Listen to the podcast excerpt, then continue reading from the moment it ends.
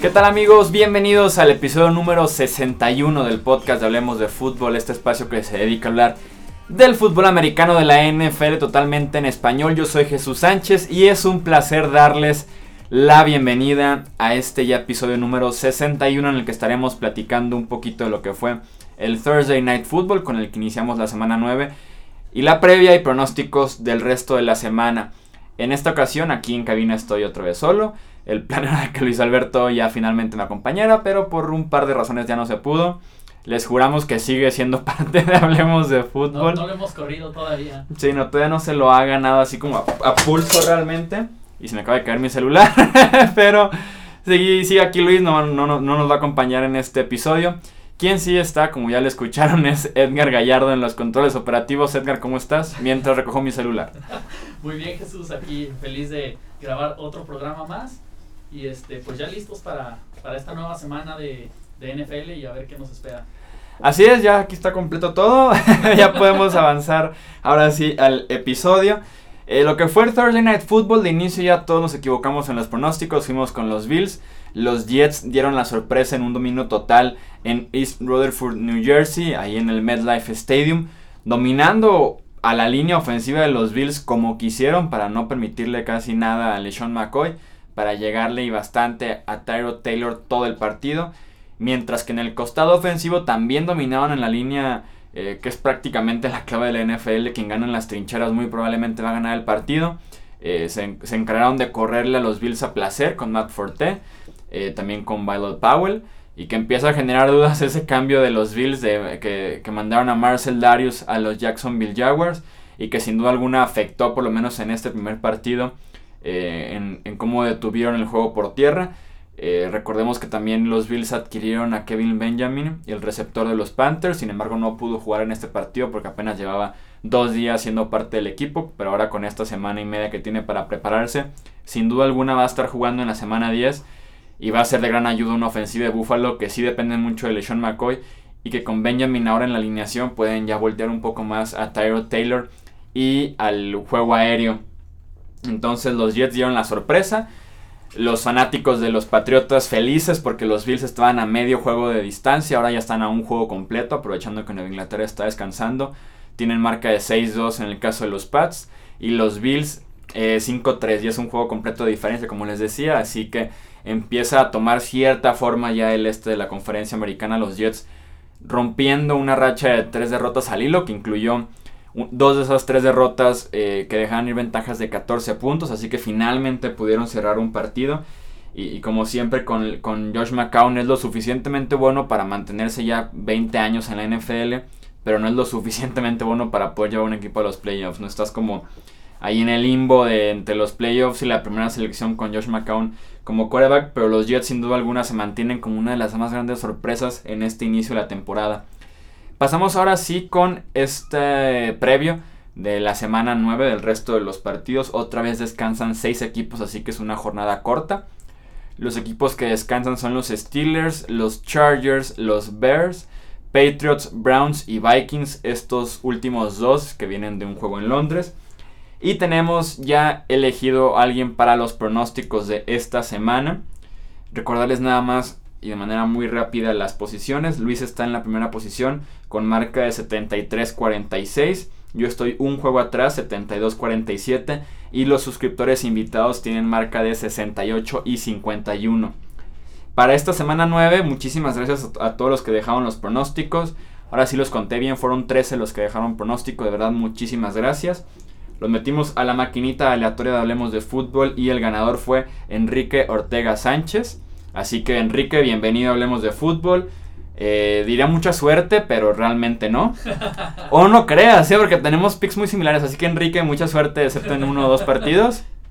Y vas a competir en nombre de los suscriptores de Hablemos de Fútbol.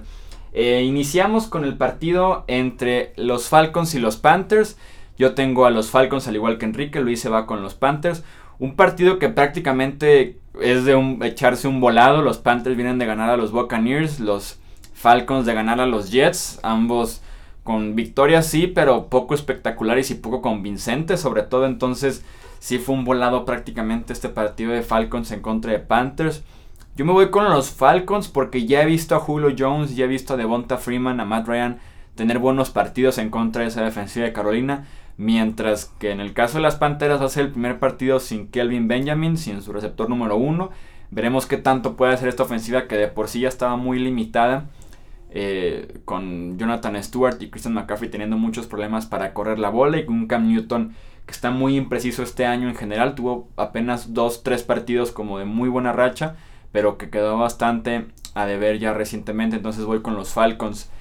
Colts en contra de Texans, un partido que cambió totalmente la perspectiva que teníamos del encuentro y de los Houston Texans en específico con las noticias que nos llegaron el jueves por la tarde de que el quarterback novato de Sean Watson, que estaba como favorito o uno de los principales candidatos a ser novato del año y hasta lo mencionaban como MVP, como lo escucharon en el episodio pasado aquí en Hablemos de Fútbol, eh, se desgarró el ligamento anterior cruzado de la rodilla en un entrenamiento de los Houston Texans. Está fuera el resto de la temporada.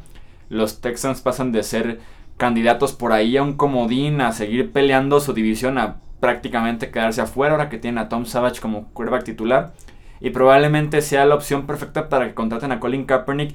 Si en algún punto va a regresar a, la NFL el quarterback ex de los 49ers, entonces me parece a mí la situación ideal mientras tengan a Tom Savage en los controles, no creo elegirlos en los pronósticos. Me fui con los Colts en esta semana. Sí prefiero a Jacoby Brissett eh, sobre el quarterback de los Texans. Y sobre todo porque la secundaria de Houston es muy mala. Veremos si pueden tener un buen partido en el caso de Indianapolis. Eh, Bengals en contra de los Jaguars. Vamos los tres con, los Jaguars. Eh, un partido que es en Jacksonville.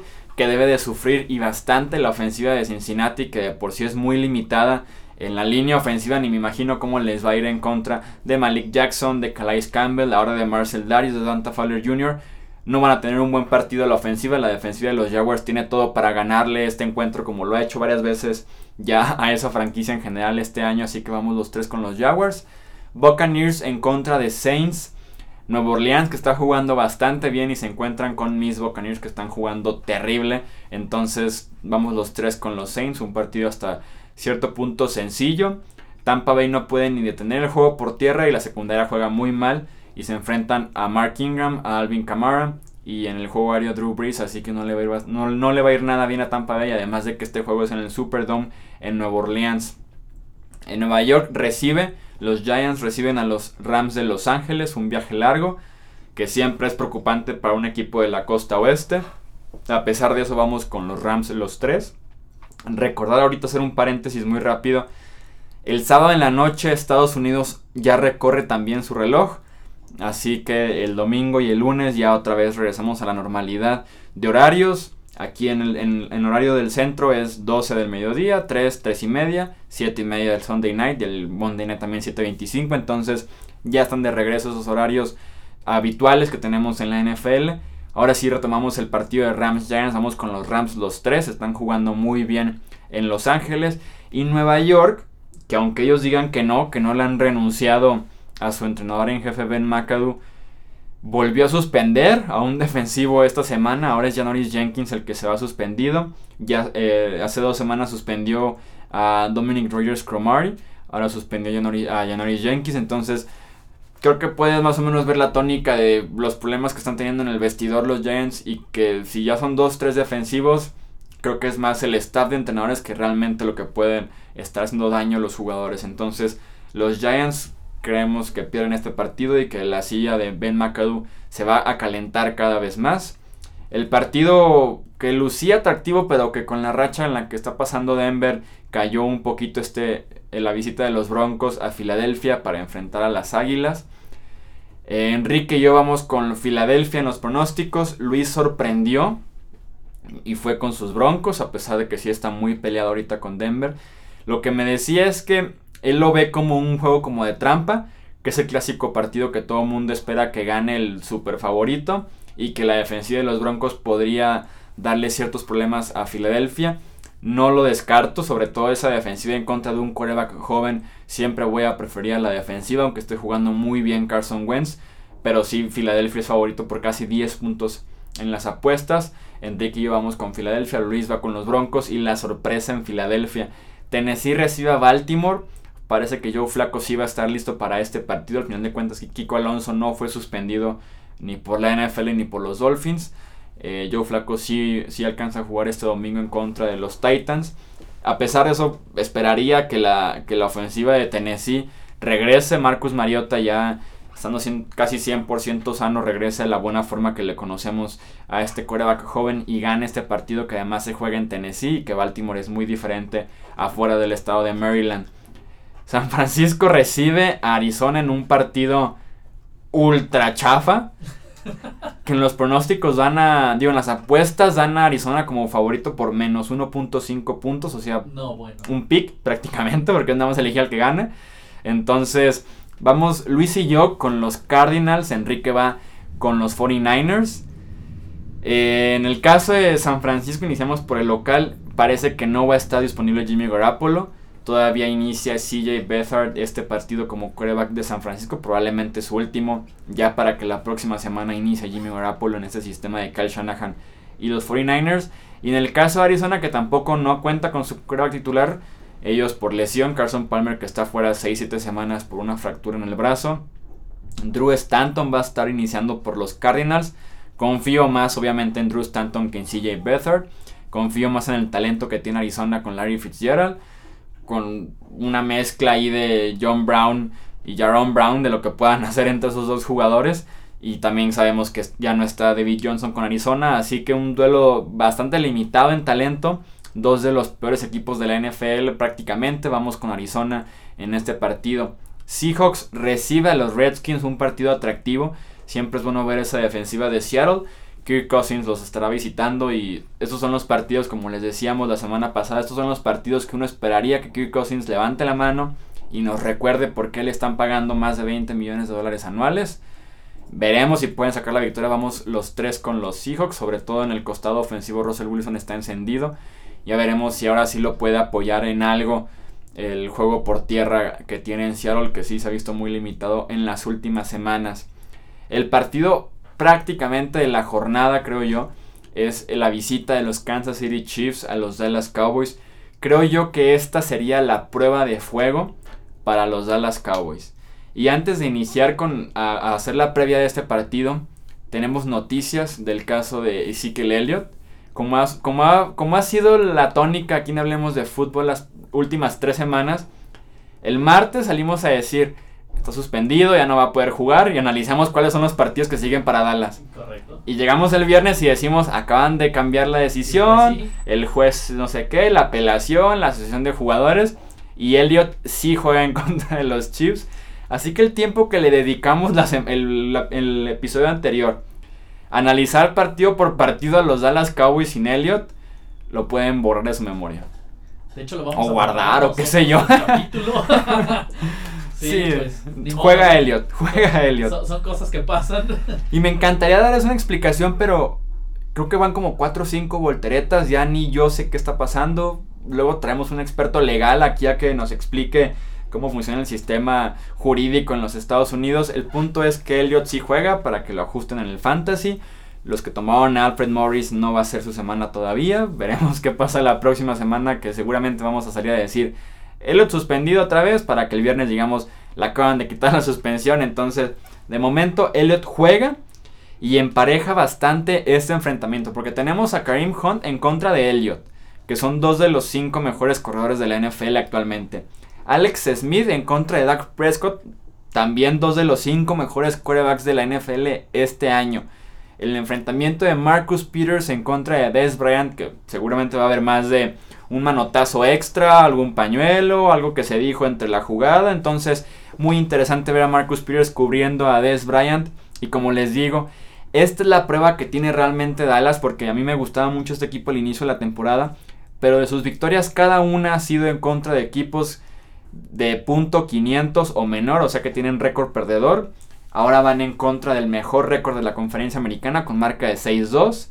Que tal vez tengan que aprovechar que Filadelfia tiene un partido medio, pues sí, medio de trampa en contra de los Broncos y le puedan restar un partido si se da la sorpresa en Filadelfia que pierdan. Así que Esta es la semana que los Dallas Cowboys nos deben recordar por qué fueron el sembrado número uno la temporada pasada en la NFC, que tienen casi casi el mismo talento a la ofensiva, que pueden en contra de la defensiva de Kansas que viene de jugar malos partidos.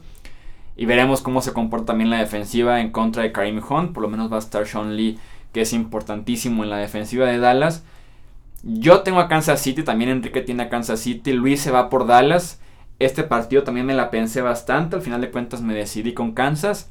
Pero no me sorprendería que en Dallas ganen, eh, ganen los Cowboys en un partido muy interesante. Que de por sí pintaba bien. Y ahora con Elliot de regreso, sin la suspensión, está todavía mejor. El Sunday Night Football, como les dijimos hace la semana antepasada, Miami repite en horario estelar, recibe a los Oakland Raiders. Parece que ahora sí va a estar Jay Cutler en los controles de la ofensiva. Y no sé si eso sean buenas noticias o sean malas noticias.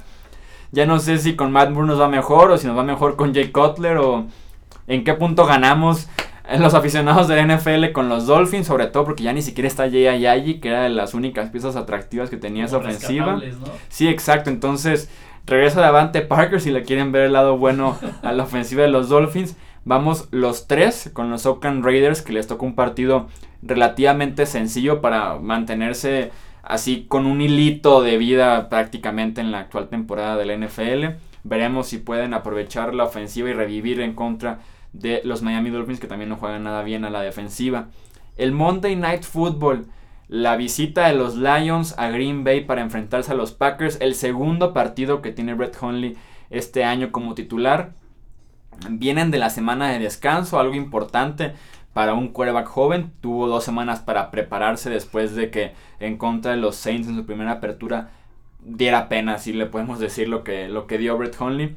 A pesar de ello, vamos los tres con los Lions en los pronósticos.